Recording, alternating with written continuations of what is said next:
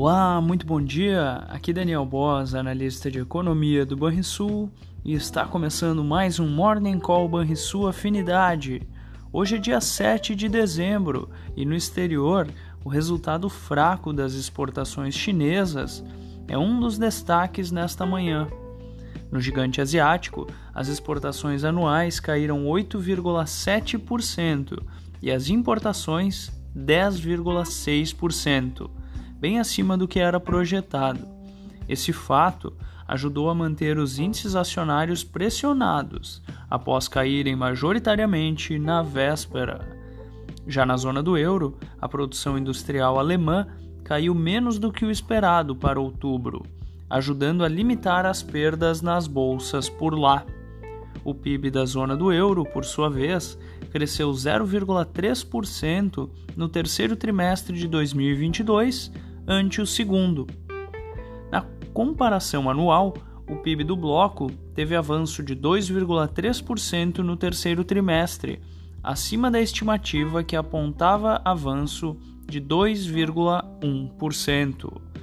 O índice DXY do dólar mostra enfraquecimento da moeda ante seus pares, e os juros dos treasuries sustentam a inversão entre as curvas dos retornos dos treasuries de 2 e 10 anos, que se mantém nos maiores níveis desde outubro de 1981, com investidores pesando uma série de dados fortes da economia americana, o que pode complicar o trabalho do Fed para conter a inflação.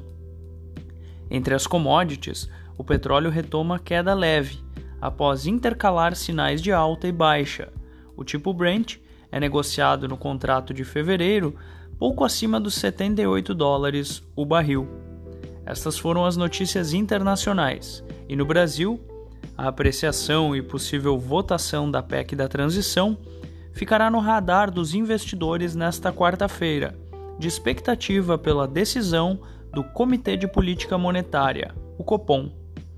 A expectativa majoritária no mercado é de manutenção da taxa Selic pela terceira vez seguida em 13,75% ao ano, taxa alcançada no encontro de agosto, no ciclo de aperto monetário mais longo da história do comitê.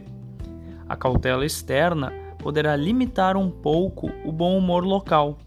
O Ibovespa subiu na véspera, apesar das perdas fortes nos Estados Unidos. Há pouco, a FGV divulgou o IGPDI de novembro, que marcou queda de 0,18% ante deflação de 0,62% em outubro. Vamos ao fechamento do mercado. O dólar fechou a terça-feira com queda de 0,25% aos R$ 5,27.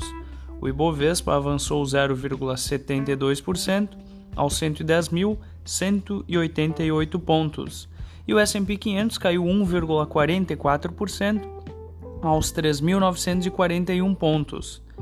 O DI futuro para janeiro de 2024 subiu 2 pontos base a 14%, e o DI futuro para janeiro de 2027 subiu 8 pontos base a 12,80%.